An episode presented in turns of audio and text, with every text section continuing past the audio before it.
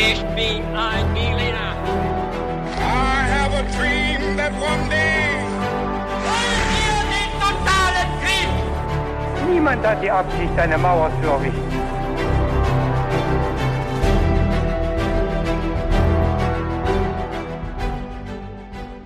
Hi und willkommen zurück bei einer weiteren Folge His2Go. Ich bin David Und ich bin Viktor.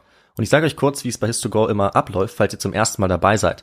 Victor hat jetzt eine Folge vorbereitet, von der ich keine Ahnung habe. Ich weiß nicht, worum es geht. Ich weiß nicht mal, wie der Titel ist.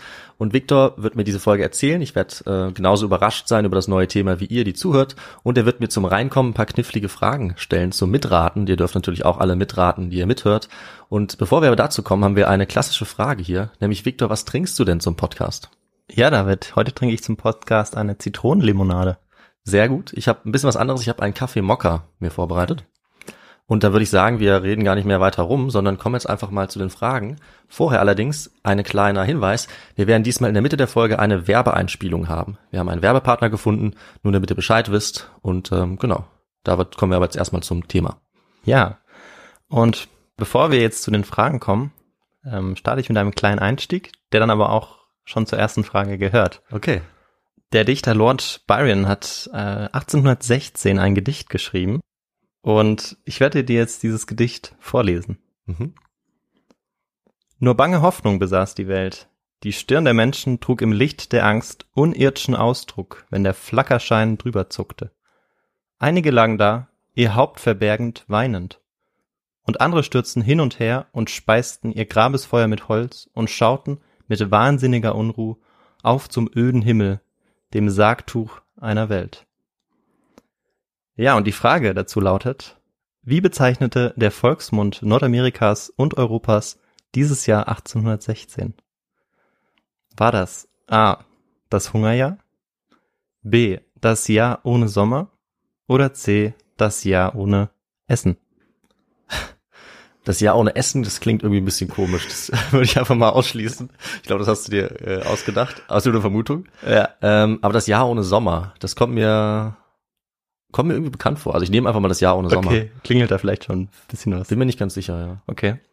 Ja, wie immer lösen wir dann die, äh, die Frage natürlich im Verlauf der Folge auf. Und ja, durch was wurde dieser Zustand natürlich ausgelöst? Die Zuhörerinnen und Zuhörer wissen jetzt natürlich durch den Titel wahrscheinlich, durch was das ausgelöst wurde. Und ähm, ja, du weißt es jetzt vielleicht noch nicht, aber vielleicht hast du eine Vermutung Ja. und willst sie mit uns teilen. Ja, ähm, also unsere Themenlisten sind ja sehr lang Ja. zu den Themen für die Podcasts. Und Byron ähm, kommt mir irgendwie ein bisschen bekannt vor. Und ohne Sommer heißt ja, es muss durch irgendwas ausgelöst worden sein. Und ich glaube, ich habe vielleicht mal recherchiert zu einem Vulkanausbruch, der äh, ungefähr zu die Zeit passt und irgendwie ungefähr die Region Indonesien oder Pazifik oder so. Also darauf würde ich tippen, dass es in die Richtung geht. Okay, ja, du hast recht. Es wird tatsächlich um einen Vulkanausbruch gehen. Sehr Ha. gut. Und das heißt, du hast auch schon mal davon gehört. Und Glaube. mal schauen, ob du dann vielleicht auch in der Folge die eine oder andere Sache noch anfügen kannst oder Ja, möchtest. ja. Und ähm, ja, darum wird es in dieser Folge tatsächlich gehen. Aber jetzt kommen wir erstmal zur zweiten Frage. Wie hoch war der 4300 Meter hohe Vulkan nach seinem Ausbruch? War er 3650 Meter hoch? War er 3250 Meter hoch? Oder war er 2850 Meter hoch? Äh, Das habe ich jetzt äh, natürlich nicht im Kopf. Und du Ja. hast auch den Namen des Vulkans nicht genannt, fällt mir auf. Ja, Ganz, ganz schön geheimnisvoll. Ähm, ich, ich nehme einfach mal die Mitte. Ich weiß nicht mehr, was das war, aber ich nehme Antwort B. okay, also 3250 Meter hoch. Das muss es sein. Immerhin schon auch mehr als ein Kilometer Ja. ja, kleiner geworden. Okay. mindestens, klar. Wir werden es natürlich in der Folge auflösen. Ein Jahr vorher, am 10. April 1815, war Napoleon Bonaparte nach seiner Verbannung auf Elba nach Paris zurückgekommen. Innerhalb kürzester Zeit ließ er von seinem Freund General Davout eine Armee von 500.000 Mann aufstellen und riss erneut die volle diktatorische Gewalt über Frankreich an sich und streckte die Finger auch nach Europa aus. In Wien war man bereits seit September 1814 dabei, die Eroberung des napoleonischen Frankreichs rückgängig zu machen. Grenzen wurden neu gesetzt und Staaten neu gegründet. Dieser festliche Kongress versuchte, nach der Fülle an Veränderungen, die in den letzten 25 Jahren stattgefunden hatten, Formen zu schaffen, die eine langfristige Friedensordnung ermöglichen würden. Am anderen Ende der Welt, auf Sumbawa, das war ein abgelegener Inselaußenposten des Europäischen Krieges und befand sich im Archipel des heutigen Indonesiens. Aha. Du hast also recht, David. Ja. Und genau, dieser Inselaußenposten lag östlich von Bali. Und ja, zu dieser Zeit, das war der Übergang zur Trockenzeit im April, ähm, diese Zeit war sehr wichtig für die einheimischen Bauern. Und ja, die Ernte würde nämlich jetzt bald anstehen. Und der Raja von Sangha, das ist ein kleines Sultanat an der Nordostküste der Insel, hat jetzt dementsprechend die Bewohnerinnen und Bewohner eben zur Ernte auf die Felder geschickt. Bis dahin hatten vor allem die Männer seines Dorfes, also weniger die Frauen, in den Wäldern gearbeitet, um Bäume für den Schiffbau der Kolonialherren zu fällen. Die besonders guten klimatischen Bedingungen auf der Insel Sumbawa eigneten sich nicht nur für den Reis, Getreide und Maisanbau, sondern auch Feldfrüchte wie Kaffee, Pfeffer und Baumwolle wurden angebaut. Und diese Feldfrüchte wie Kaffee, Pfeffer und Baumwolle sollten oder wurden mit dem Ziel angebaut, diese Ressourcen anschließend dann auch zu exportieren. Also die waren nicht für den ähm, ja, einheimischen Gebrauch gedacht. Und die wurden von der Kolonialmacht dann exportiert, oder? Genau. Und weil- welche, welche war das? Das hast du, glaube ich, noch gar nicht gesagt. Nee, das habe ich noch nicht gesagt. Dazu kommen wir auch noch. Aha, das war Absicht. Okay. Ja, aber ich kann es auch vorwegnehmen. Das waren zu diesem Zeitpunkt tatsächlich die Briten. Okay. Genau. Ja, und zu den weiteren Ausfuhrgütern gehörten auch Pferde, Honig, Vogelnester, Pfeffer, Baumwolle und Kaffee. Und alles in allem kann man sagen, dass auf der Insel Ressourcen im Überfluss vorhanden waren. Das Problem war aber, dass dieser Ressourcenreichtum auf dieser Insel nicht komplett ausgeschöpft werden konnte. Und was meinst du, David, woran könnte das gelegen haben? Äh, das weiß ich nicht. Vielleicht an aufgrund von Streitigkeiten mit diesem Sultanat, könnte ich mir Mhm. vorstellen. Oder es hat was mit dem Vulkan auf der Insel zu tun, aber ich wüsste jetzt nicht so genau, warum der Vulkan die jetzt daran hindern sollte eigentlich. Genau. Also noch spielt der Vulkan dabei keine Rolle. Ja. Allerdings war das Problem, dass es einfach zu wenig Menschen, zu wenig Arbeitskräfte gab. Denn zwischen 1770 und den 1840ern wurden mehrere hunderttausend Menschen auf den Sklavenmärkten Ostindiens verkauft. Okay. Und vor allem Piraten aus einem nördlichen Archipel machten Jagd auf die Menschen Sumbawas und sorgten für das wahrscheinlich größte Sklavenhandelssystem außerhalb der atlantischen Zone. mhm. In allen Königreichen Sumbabas war die Furcht vor der Gefangennahme durch die Piraten ziemlich groß. Aber die Piraten waren nicht das Einzige, das den Einwohnern der Insel Sumbabas Furcht einflößte und Angst machte. Aus dem Inneren des 4300 Meter hohen und damit auch höchsten Berges des Archipels war seit wenigen Jahren ein Rumpeln zu hören. Und von seinem Gipfel wurden dunkle Wolken in den Himmel ausgesandt. Ein Naturforscher eines britischen Schiffes, der 1814 am Berg vorbeigesegelt war, und dieses Schauspiel gesehen hatte, berichtete später. In der Ferne schwärzten die Aschewolken, die er ausstieß, eine Seite des Horizonts auf derartige Weise, dass sie den Anschein eines heraufziehenden tropischen Sturmes vermittelten. Als wir näher kamen, wurde die wahre Natur des Phänomens offenbar und es fiel sogar Asche aufs Deck. Also Oh. wir sehen, die Zustände sind bereits vor einem möglichen Ausbruch.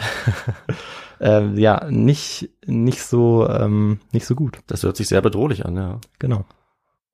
Und was wir heute wissen und was die Einwohner damals nicht wussten, was natürlich auch ein Problem war, ist, dass es sich bei dem Berg Tambocha tatsächlich um einen Vulkan handelte, Mhm. der seit 1812 hochgradig aktiv war. Vulkanismus war den Bewohnern der Insel durchaus nicht unbekannt, da es im Archipel Indonesiens immer wieder zu kleineren Eruptionen gekommen war. Aber der Tambora war wahrscheinlich seit tausend Jahren nicht mehr ausgebrochen. Und so war man auch am Abend des 5. Aprils 1815 nicht besonders beunruhigt, als man das Grummeln des Berges hörte. Der Raja von Sangha und seine Familie aßen wie immer zu Abend und nachdem sie die Mahlzeit zu sich genommen hatten, räumten die Diener das Geschirr ab.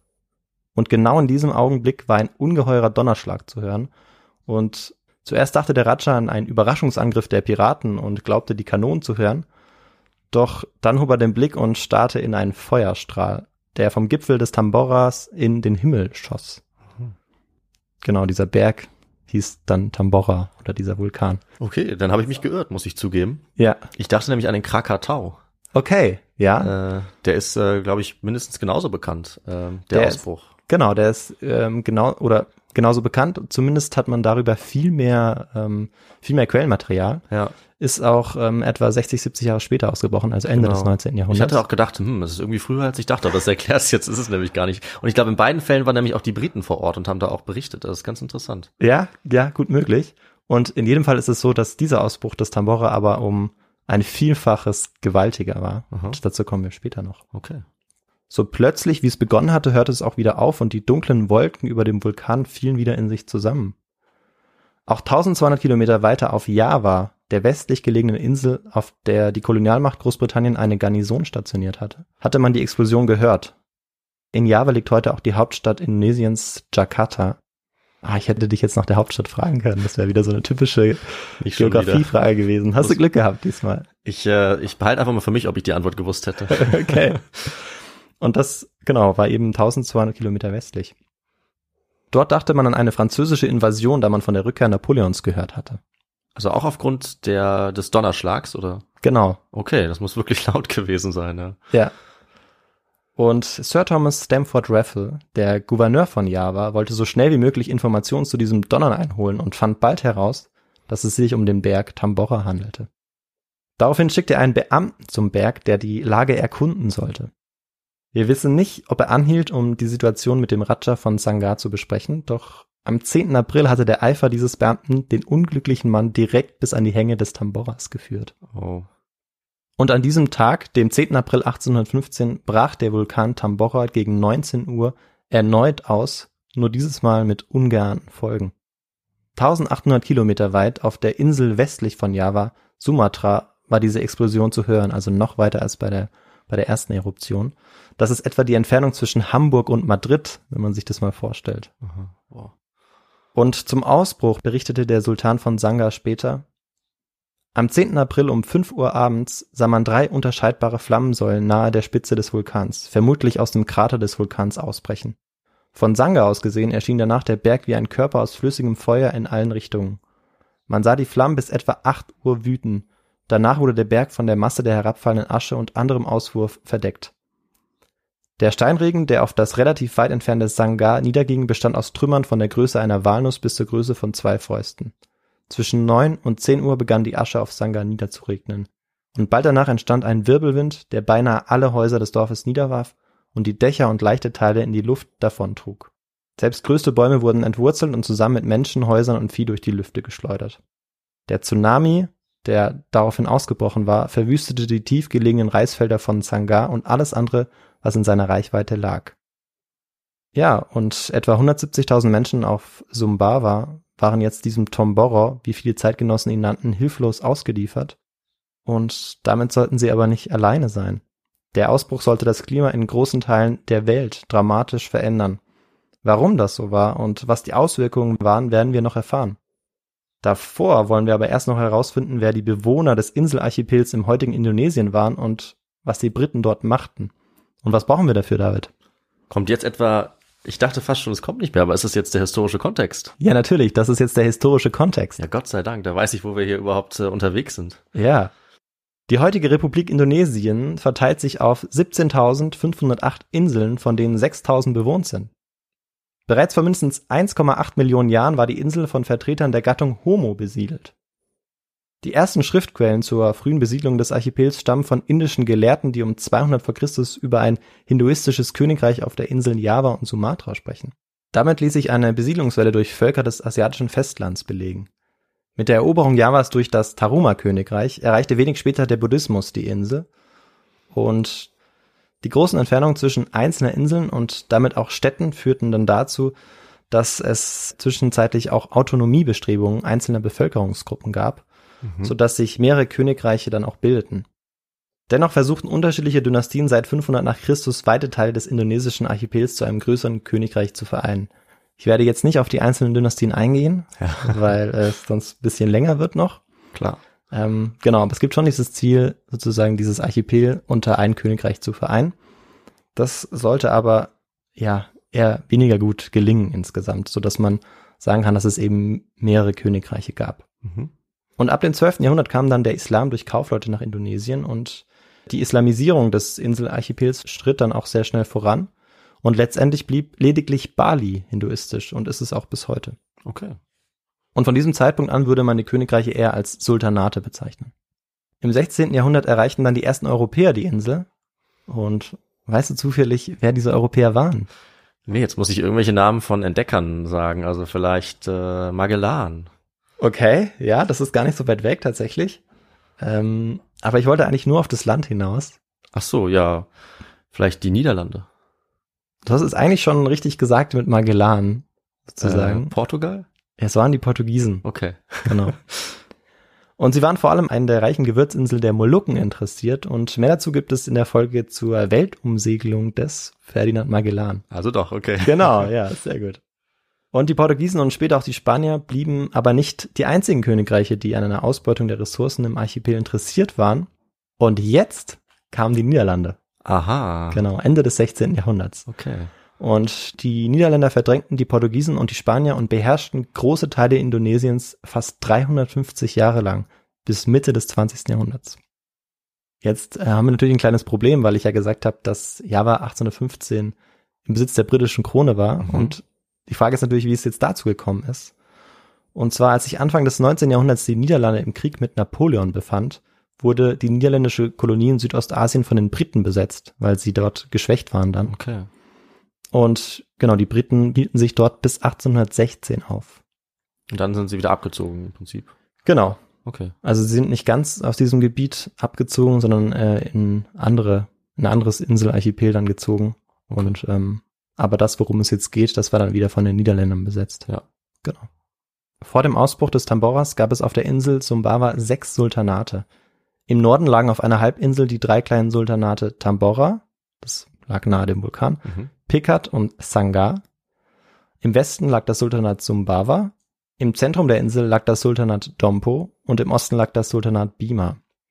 1815 lebten etwa 170.000 Menschen auf der Insel Sumbawa, die hauptsächlich von Reis, Mais und Bohnen lebten. Die britische Garnison war nun auf Java stationiert und anders als die niederländischen Kolonialherren vorher überließ der britische Gouverneur Ruffles den einheimischen Sultanaten der Insel Sumbawa die Kontrolle über die großen Anbauflächen. Mhm. Also vorher war das so, dass ähm, die Niederländer das selbst in die Hand genommen haben und dort auch weniger, ja, einfach gesagt freundlich aufgetreten sind als Okay. Ruffles. Und ja, nur ein Brite war jetzt im Auftrag des Gouverneurs zum Tambora gereist, dieser Beamte, und sah, wie am 10. April 1815 gegen 19 Uhr diese drei getrennten Feuersäulen aus dem Tambora in die Luft stiegen und sich dann noch zu einer gigantischen Säule vereinigten. Und bevor wir mit der Geschichte weitermachen, kommt jetzt die Werbung. Ja, Victor, du weißt es ja, ich bin vor kurzem 25 geworden und ich habe leider festgestellt, dass ich als Student äh, meinen Versicherungsschutz dann updaten muss, wenn ich 25 werde. Und ich wollte dich mal fragen, ähm, du bist ja schon etwas älter, das verrate ich jetzt mal, ob du vielleicht einen Tipp hast, wie man das managen kann, weil ich bin ein bisschen verwirrt, welche Versicherung soll ich nehmen, das ist alles ein bisschen überfordernd für mich. Ja, du hast recht, ich habe die Grenze ja schon überschritten, der 25. Aber es gibt ja auch inzwischen so viele Versicherungen zu Menschen, das ist gar nicht so einfach. Ich bin aber tatsächlich letztens auf eine App gestoßen und mit dieser App kann man digital alle Versicherungen kostenlos managen. Und das Beste daran ist es eigentlich, dass du dann auch bei dieser App zu jeder Versicherung den passenden Tarif bekommst. Okay, muss ich sagen, das klingt eigentlich ziemlich gut, vielleicht genau das Richtige für mich. Äh, das würde ich mir dann gerne mal genauer anschauen, wenn du mir sagst, wie die App denn heißt. Ja, die App heißt Clark und das Gute daran ist außerdem, dass man dann auch keinen Papierkram mehr erledigen muss und die Versicherungsprofis auch per Telefon oder E-Mail um Rat fragen kann und Tipps einholen kann. Und am besten gefällt mir daran, dass ich alle Versicherungen von einer App aus managen kann. Bei einer Neuanmeldung bekommt ihr, Zuhörerinnen und Zuhörer, sogar einen Willkommensgutschein mit dem Code HIS, H-I-S. Und mehr dazu gibt's in den Show Notes. Ja, und jetzt geht es weiter. Anders als beim ersten Ausbruch fünf Tage vorher verwandelte sich der Berg Tambora jetzt in ein Inferno aus flüssigem Feuer. Um 20 Uhr wurden die entsetzlichen Zustände auf Sangar noch schlimmer, als ein Hagel aus Bimsstein niederging, vermischt mit einem Niederschlag aus heißem Wasser und Asche. Oh, oh. Das Ganze geschah ganz nach dem Prinzip der plinianischen Eruption.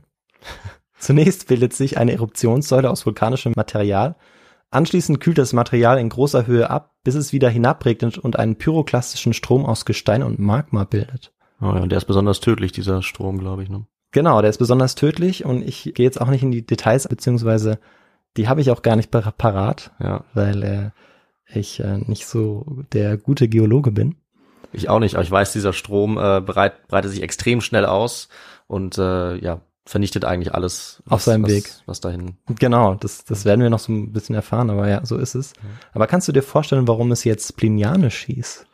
Das kann ja nur an ähm, dem berühmten römischen Gelehrten Plinius liegen, ist mein Tipp. Ja, das ist gar nicht so falsch. Und beziehungsweise ist eigentlich richtig. Ja. Es ist nach Plinius dem Jüngeren benannt, der einen berühmten Bericht über die senkrechte Ah. Feuersäule des Vesuv hinterließ. Ja, natürlich. Genau. Und ja, dieser Gesandte des Gouverneurs, der fiel im dichten tropischen Regenwald wahrscheinlich als einer der ersten dem mächtigsten Vulkanausbruch in der aufgezeichneten Geschichte der Menschheit zum Opfer. Okay. Der Allermächtigste sogar. Boah. Das wusste ich nicht. Ja, also tatsächlich gab es möglicherweise einen Vulkanausbruch, der noch stärker war, aber oder Vulkanausbrüche, die stärker waren, aber die liegen mindestens 26.000 Jahre zurück. Okay. Genau. An der Nord- und Westseite gingen die Fürstentümer Tambora und Peckard in einem Gemisch aus Feuer, Asche und kochender Magma und Windböen in Hurrikanstärke unter. Die Böen schleuderten Pferde, Rinder und Menschen durch die Gegend und innerhalb kürzester Zeit waren 10.000 Menschen gestorben. Auf der Ostseite hatten die Menschen ein wenig mehr Glück, aber auch hier floss das brennende Magma zum Teil ins kühle Wasser und sorgte für Sekundärexplosionen und einem ungeheuren Schleier aus Dampf und Aschewolke. Das vulkanische Material stieg anschließend bis in die Stratosphäre. Mhm. Das ist etwa 43 Kilometer hoch. Das ist Genau. dann auch der Grund, warum es wahrscheinlich sehr dunkel wird, wenn das da oben äh, ist, richtig? Genau, ja. Und ähm, außerdem auch, warum es sich möglicherweise auch um die Welt ausbreiten wird. Ja, daran hatte ich gedacht. Ja. Ja, und wer das alles überlebt hatte, sah sich einer weiteren Gefahr ausgesetzt, den Riesenwellen, die sich jetzt auf dem Meer bildeten.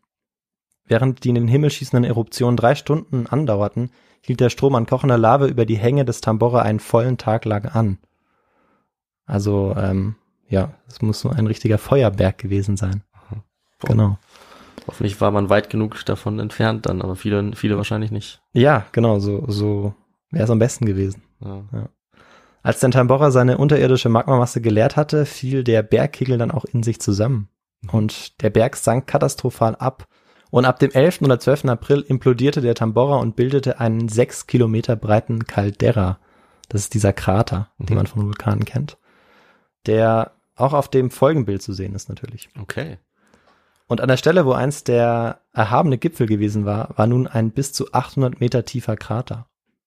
Der Berg Tambora verlor 1,5 Kilometer an Höhe Mhm. und war nach dem Ausbruch nur noch 2850 Meter hoch. Genau, es wäre Antwort C gewesen. Okay. Um 400 Meter lagst du daneben. Das konnte ich nicht wissen. Ja, Aber das ist okay. Ja, ich glaube, das ist auch eine Antwort, die man nicht wissen muss. Ich versuche es mir aber zu merken. Ja. Die Menschen, die die Nacht überlebt hatten, sahen dem Grauen ins Gesicht. Leichen lagen überall auf den Straßen und 95 Prozent der Reisernte war jetzt vernichtet und das Trinkwasser war verunreinigt.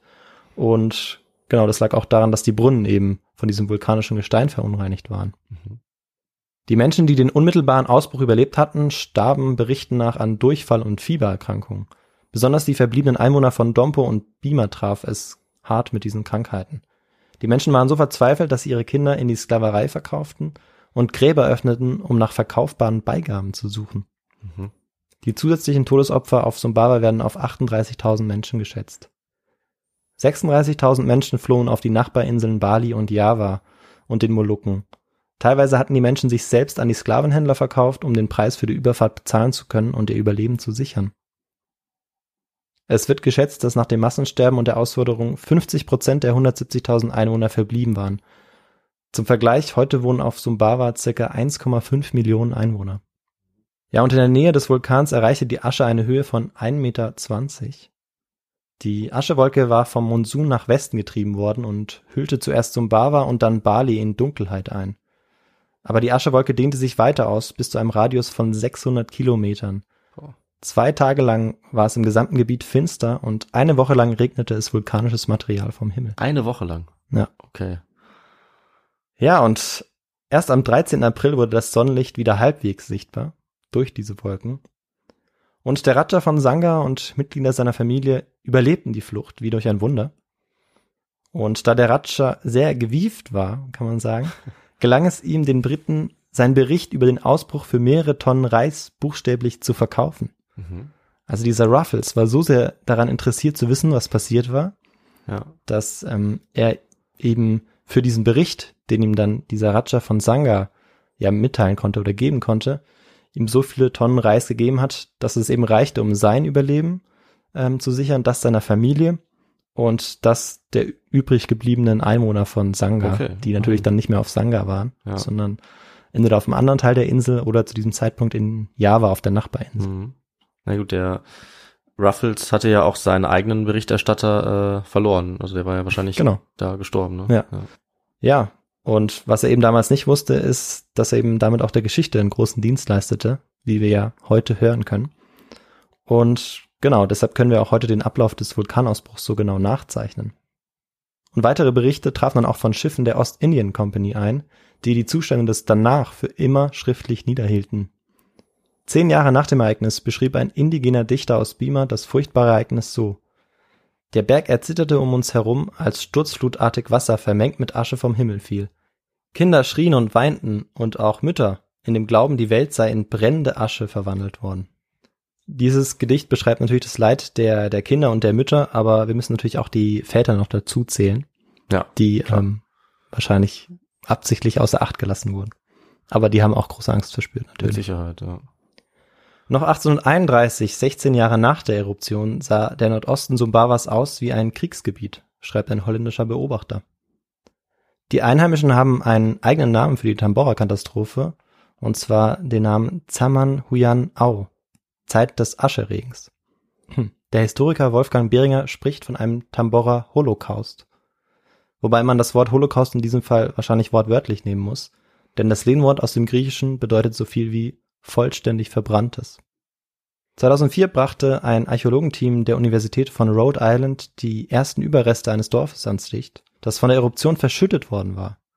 Zwei verkohlte Leichen, wahrscheinlich ein Ehepaar, wurden dabei zwischen den Mauerresten gefunden. Unter anderem die Position, in der die Leichen gefunden wurden, verriet, dass sie einer banalen Hausarbeit, dem Zubereiten des Abendessens, nachgingen, als sie von der Lava ergriffen worden waren. Und ja, diese, diese archäologischen Untersuchungen, ähm, David, ist eine Frage an dich. Erinnern Mhm. die dich an vielleicht auch ein anderes Ereignis? Klar, ich musste sofort an äh, Pompeji denken und die Genau. Ausgrabung dort bei und bei Herculaneum 79 nach Christus. Hervorragend, genau. Denn ähm, dort war es ja ähnlich, dass man das sehr gut oder eigentlich noch viel besser heute ähm, ja sogar sehen kann. Ja, dass auch die Leichen von Menschen, auch von Hunden und dass die so gut erhalten sind und Genau. man bis heute noch viele Sachen ausgräbt. ne? weil sie komplett überrascht wurden auch. Ja, Und weil es so schnell ging. Du hast ja vorher auch gesagt, dieser Strom, das geht so schnell. genau. Und der- so war das auch. Pyroklastische Strom hat sie Genau. wahrscheinlich dann einfach überrascht. Ja. Genau. Und ähm, man muss dazu sagen, dass die Verbrennung bei diesen Leichen, die jetzt gefunden wurden beim Tambora, bei einer weit höheren Temperatur erfolgt war, als jene, die äh, eben der Vesuv erzeugt hatte. Auf dem Vulkanexplosivitätsindex wurde der Ausbruch des Tambora mit dem Wert 7 von 8 beziffert. Der Ausbruch des Vesuv wird mit dem Wert 5 bemessen. Nur wenige Ausbrüche waren mit dem Wert 8 bemessen worden und lagen mindestens 26.000 Jahre zurück. Okay. Genau. Ja, und was bedeutete das Ganze jetzt für die verbliebenen Einwohner Sumbawas, die es jetzt zunächst mal überlebt hatten? Also Pferde, Bienen, Vögel waren natürlich verschwunden. Nassreisanbau war jetzt unmöglich, dadurch, dass ähm, das Wasser von Mhm. diesem Gemisch verpestet worden war und die Wälder waren natürlich auch verwüstet. Erst vier Jahre später konnte man eine erste karge Ernte einfahren und bis dahin war man vom Reisimport aus Java abhängig. Und dadurch, dass man eben so sehr davon abhängig wurde, war es so, dass er tatsächlich auch nicht immer günstig zu haben war Ja. und sehr teuer wurde. Und auch im indonesischen Archipel, insbesondere im Westen der Insel Sumbawas, waren die schrecklichen Folgen dann auch unmittelbar. Bali war von einer Aschedecke von 30 Zentimetern noch bedeckt. Boah. Viele Menschen starben beim Einsturz der Häuser unter der Last der Asche. Okay. Also wie wir es hier eigentlich nur von Schnee kennen. Ja. Mangelernährung und das vergiftete Wasser führten dann eben zu den Fieber- und Durchfallkrankheiten. Und diese traten jetzt aber auch vermehrt auf. Also auch auf den anderen Inseln. Genau, richtig, ja. Und was für, weiß man, was das für Krankheiten sind? Ähm, wir kommen noch zu einzelnen Krankheiten, spezi spezifischen Krankheiten, Ja. aber ähm, ansonsten werde ich sie jetzt nicht aufzählen. Ja. Ich dachte, das ist vielleicht was, was man kennt, irgendwie bekannter Name. Ähm, es kommen noch bekannte Krankheiten vor. ja. Okay, alles klar. Aber da möchte ich jetzt nicht erstmal- vorgreifen. Erstmal zurück. Genau. In Sumbawa, Bali und Lombok starben insgesamt etwa 117.000 Menschen und alle Dörfer, die heute noch dort bestehen, entstanden aus der Zeit nach 1815. Mhm.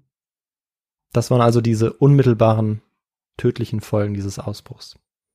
Diese Zustände im, im indonesischen Archipel waren jetzt natürlich dramatisch oder fast apokalyptisch, kann man eigentlich sagen.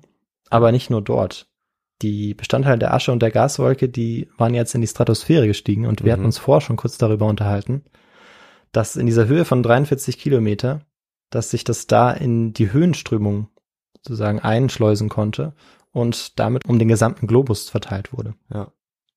Ja, und jetzt habe ich noch eine Frage an dich, David. Gerne. Möchtest du ein bisschen rätseln, wozu das führen kann Ja, klar. in großen ähm, Teilen der Welt? Ich glaube, du hast es am Anfang äh, er erwähnt, dass eine Möglichkeit wäre, dass es keinen Sommer gibt. Mhm. Also ich denke, es wird insgesamt weniger äh, Sonnenlicht geben Mhm.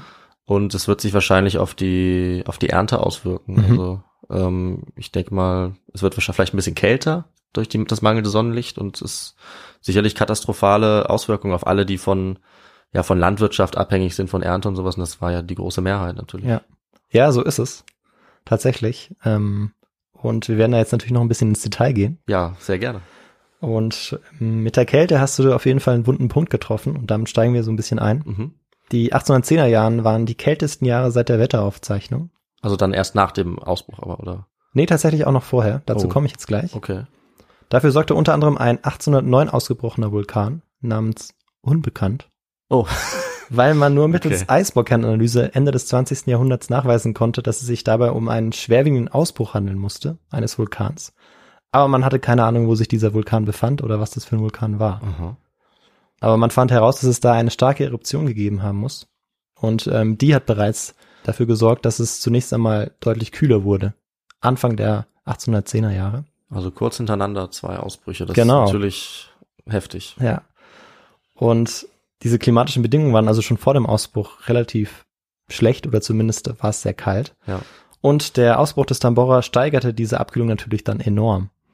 Und was folgte, war dann die schlimmste anhaltende Wetterkrise des Jahrtausends, so Mhm. wie es auch eine Autorin bezeichnet, eine Historikerin. Und das Folgejahr 1816 sollte dann als Jahr ohne Sommer in die Geschichtsbücher eingehen. Mhm. Ja, du hast die richtige Antwort gegeben. Sehr gut. Im Westen Europas war man zunächst frohen Mutes gewesen eigentlich, dass nach dem regenreichen und kalten Winter 1815, 1816 und dem Ende des Krieges gegen Napoleon eine bessere Zeit anbrechen würde. Und ähnliches galt für die USA, nachdem die letzten Invasionsversuche der ehemaligen Kolonialmacht Großbritannien abgewendet worden waren. Aber bereits im Januar, Februar 1816 mischten sich in Nordamerika und Europa erste Sorgen in die, in diese Erwartung, in diese Hoffnung, dass es besser werden würde Mhm. als vermehrt Sonnenflecken gesichtet wurden vor der Sonne. Das war ja zunächst einmal nicht so schlimm. War nur optisch irgendwie ein Makel. Okay. Schlimmer wurde es eben dann, als im Februar, März eine ungewöhnliche Zeit der Kälte begann. Winterliche Temperaturen dauerten bis weit in den Frühjahr hinein. In Süddeutschland fiel noch im Juni Schnee. Okay.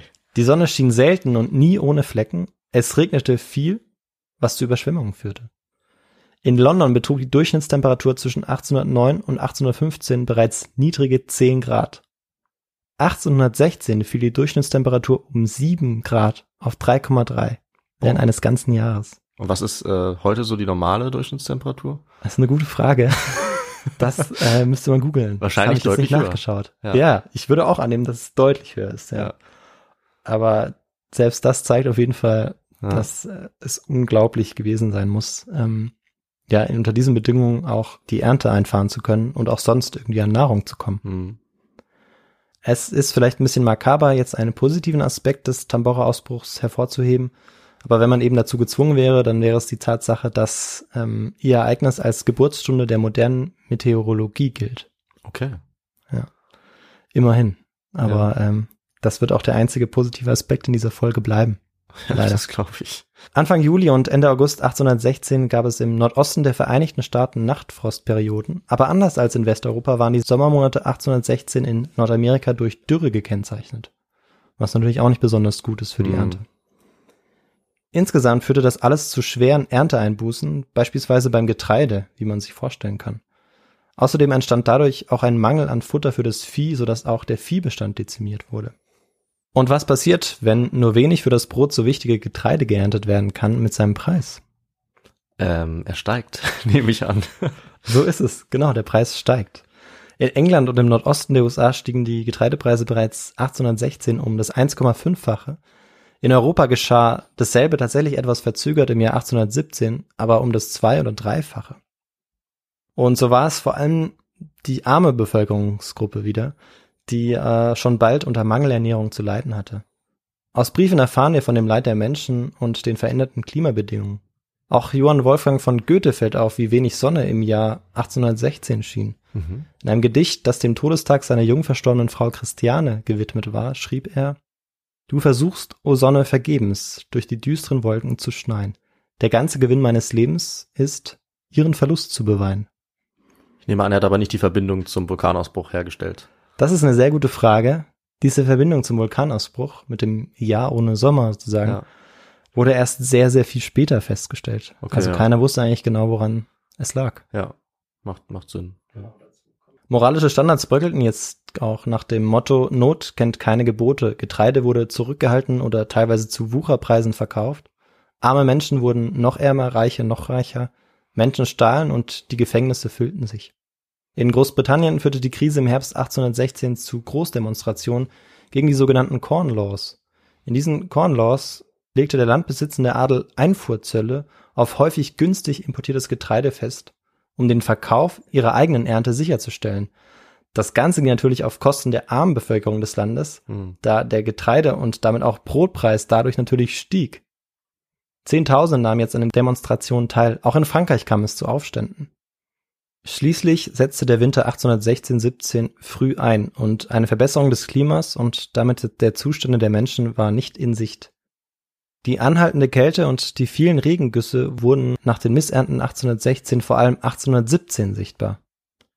Hungersnöte brachen jetzt in Teilen Europas, vor allem der Schweiz und in Süddeutschland aus, also bei uns in der Gegend. Ah ja, Tatsache. Ein Schweizer schrieb verzweifelt, dass Kinder oft im Gras weideten, Oh wie die Schafe. Auch Wiesenblumen waren begehrt.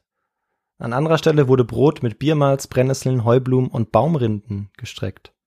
Man versuchte Mehlteig mit gemahlenen Wurzeln und Rübensirup herzustellen. Also man versuchte ganz viele alternative Möglichkeiten zu finden, Mhm. an Nahrung zu kommen. Und ja, dieses Elend veranlasste viele Menschen jetzt aber auch zu Solidaritätsleistungen. Städte und Einzelpersonen wie Offiziere und Bankiers fingen jetzt an zu spenden.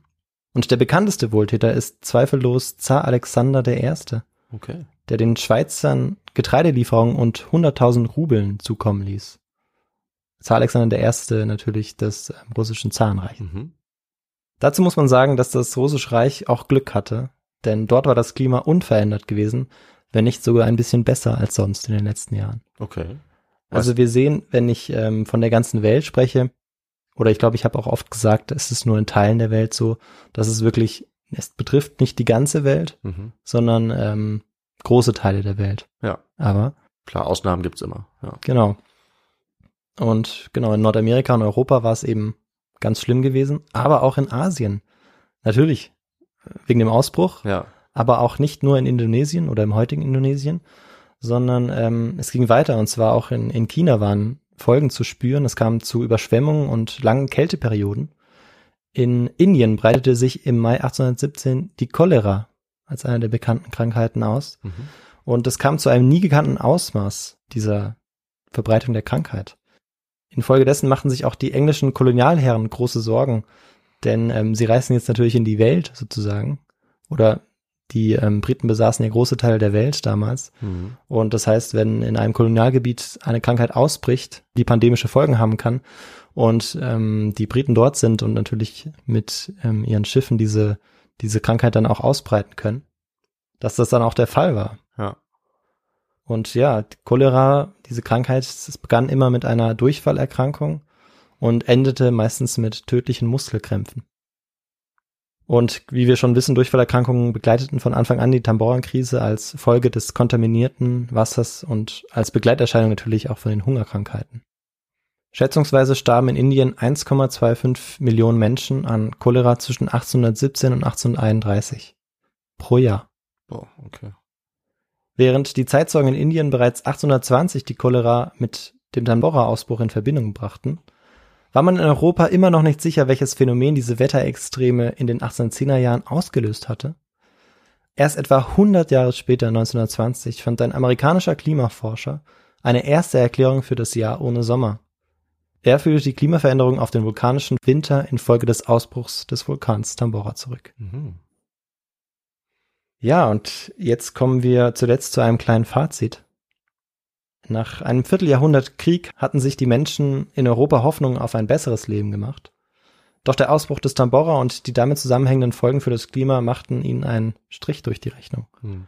Ohne zu wissen, wer oder was diese Veränderung verursacht hatte, begann vor allem die ärmere Bevölkerungsgruppe an Hunger und dadurch auch später an Krankheiten zu leiden. Die Folgen des Tambora-Ausbruchs waren nicht dauerhaft, aber sie veränderten für einen begrenzten Zeitraum die ökologischen Rahmenbedingungen. Daraus resultierten neue Herausforderungen, die weltweite klimatische, soziale und durch die hohen Todesraten natürlich auch demografische Folgen hatten. Dem britischen Gouverneur Ruffles und vor allem dem Raja von Sangha verdanken wir überhaupt, dass eine Aufarbeitung des Ereignisses möglich ist. Ja. 1847 bestieg der Schweizer Lehrer und Botaniker Heinrich Zollinger als erster den Tambora nach seinem Ausbruch und wahrscheinlich als erster Europäer und stieß bis an den Caldara-Rand vor. Dort traf er den Sohn des Rajas, der als Zwölfjähriger den Ausbruch überlebt hatte.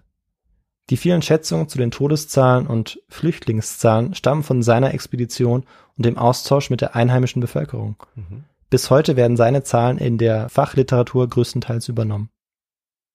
Jahrzehntelang nach dem Vulkanausbruch kam es zu merklichen Veränderungen im Tageslicht. Besonders ausgeprägt war dies abends und morgens, da die Sonnenstrahlen auf ihren dann längeren Weg durch die Atmosphäre auf eine Vielzahl von Aerosolpartikeln stießen. So lange noch. Die Folgen waren Sonnenuntergänge von einer nie dagewesenen Pracht. In allen Schattierungen rot, orange und violett. Künstler wie Caspar David Friedrich verewigten diese Sonnenuntergänge auf ihren Gemälden. Ah, ich glaube, äh, wenn ich da kurz anhaken kann, kenn, du kennst schon das Gemälde Der Schrei? Ja, Ist das vielleicht, da ist doch, ich habe mal gelesen, dass der Hintergrund, weil der auch so farbig ist, auch auf irgendein so ein, ähm, Naturphänomen zurückzuführen ist. Ja. Aber das ist jetzt nicht in dem Zusammenhang. Ich glaube, das Gemälde ist später entstanden, der Ah, Schrei. Vielleicht war es ja ein anderer Vulkanausbruch, aber äh, Ja. das ist mir jetzt sofort eingefallen, weil ich das auch mal gelesen habe. Also man sieht im Hintergrund der Gemälde dann, dass die besonders äh, rötlich sind vielleicht oder so. Also ich glaube, das war dann eher gegen 1900 und das könnte dann dieser andere Vulkan, von dem du gesprochen Der hast, Krakatau. der Kra genau, Spannend. gewesen sein. Aber da bin ich mir nicht sicher. Aber ähnlich, ähnliches passierte jetzt auch. Und ähm, ja, wer die, dieses eines der Gemälde werde ich sicher reinstellen. Wer das sehen möchte, der kann einfach auf unsere, auf unserer Website dieses Bild sehen oder Mhm. auch auf unseren ja, Social Media Kanälen. Wie wir gesehen haben, ist die Klimageschichte für die Menschheitsgeschichte ein wichtiger, aber beispielsweise im Schulunterricht oft vernachlässigter Teil der Geschichte. Mhm. Der Historiker Behringer schreibt dazu, wer die menschliche Geschichte verstehen will, muss Natur als Kategorie einbeziehen. Und die Historikerin Gillian Darcy Wood schließt ihr Buch und meine Folge mit den Worten, die warnende Geschichte des Tambora-Ausbruchs wurde hier erzählt, doch die Geschichte des globalen Klimakollapses Anfang des dritten Jahrtausends zu erzählen, könnte die Fähigkeit eines künftigen Historikers überschreiten. Okay. Damit Und- sind wir in der heutigen Zeit angekommen. So ist es und damit ist die Folge auch zu Ende. Alles klar. Dann vielen Dank für die Folge, ähm, die doch nicht um das Thema ging, von dem ich ausgegangen war, nämlich dem Okay. anderen Vulkanausbruch. Das heißt, ich habe es immer noch übrig. Das Ja. freut mich äh, auch ein bisschen, muss ich zugeben. Okay. Ähm, aber es ist doch erstaunlich. Mir sind einige Sachen auch klar geworden in der Folge, weil äh, ich habe von dem Ausbruch, glaube ich, vielleicht mal gehört, dass es Hm. noch, den noch gab, aber irgendwie war der mir nicht so präsent. Und vor allem von den Folgen habe ich so nie gehört. Ähm, und das erlaubt uns eigentlich auch noch ein paar andere Schlüsse zu ziehen. Also einmal musste ich dran denken, die Geschichte über das Floß der Medusa, diesen Mhm. äh, Schiffsbruch, die, äh, die spielt ja genau zur selben Zeit. Ja, richtig, Aber genau. da habe ich natürlich überhaupt nichts von gelesen, da ging es gar nicht drum, aber jetzt kann man da auch noch ein bisschen mehr Kontext sich vorstellen. Und dann hatten wir vor zwei Folgen ja die Apokalypse in der Bronzezeit, wo eventuell auch Vulkanausbrüche oder Klimakrisen, äh, Erntekrisen äh, dazu geführt haben. Das heißt, das kann man jetzt auch ein bisschen besser verstehen. Also ja, äh, ja kann man doch einiges lernen in der Folge. Also ich habe einiges gelernt.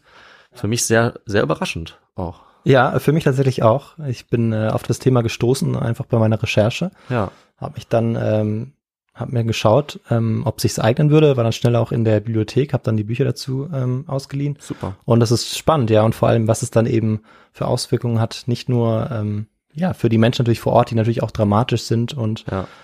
ja die Geschichte auch so so spannend vielleicht machen, aber auch was es für weltweite oder Folgen hat in großen Teilen der Welt. Ja. Und klar, genau, für andere, für Klimakrisen kann das natürlich auch als warnendes Beispiel genommen werden. Mhm. Ähm, wobei man heute natürlich auch ja besser dazu in der Lage ist, zumindest vorauszusehen, ob ein Vulkan ausbricht oder nicht. Stimmt, ja. Aber einen Vulkan daran zu hindern, irgendwie auszubrechen, soweit ist man, glaube ich, noch nicht. Nee, Glaube ich zumindest. ziemlich sicher nicht. Ja. Nee. Ähm, genau, deshalb, falls es mal der Fall sein sollte, dann wissen wir, was auf uns zukommen könnte. Allerdings, ja. Und, Und ich finde es gut, dass man auch ähm, in der Vergangenheit einige Sachen dadurch eben besser verstehen kann. Ne? ja, gibt ja viele so Klimakrisen, es gibt auch die kleine Eiszeit im Mittelalter genau. und äh, immer wieder mal, das kann man eben jetzt erst nach und nach nachweisen, dass es auf einmal total bergab geht mit der Temperatur und dann kann man sowas rekonstruieren, finde ich sehr spannend und da ist bestimmt ein Feld, wo wir noch viel mehr rausfinden werden. Wie Ja. du meintest, man vor kurzem erst rausfindet, äh, dass es noch einen zweiten Ausbruch gegeben hat, kurz vorher, finde ich sehr spannend. Ja.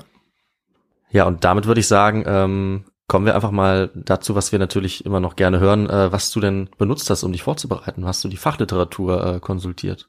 Ja, genau. Das zähle ich kurz auf. Also zwei Werke vor allem habe ich benutzt, die ich beide auch in meinen letzten beiden Sätzen zitiert habe. Das ist einmal ähm, Wood Gillian Darcy, Vulkanwinter 1816, Die Welt im Schatten des Tambora. Und einmal Beringer Wolfgang, Tambora und das Jahr ohne Sommer, wie ein Vulkan die Welt in die Krise stürzte. Mhm.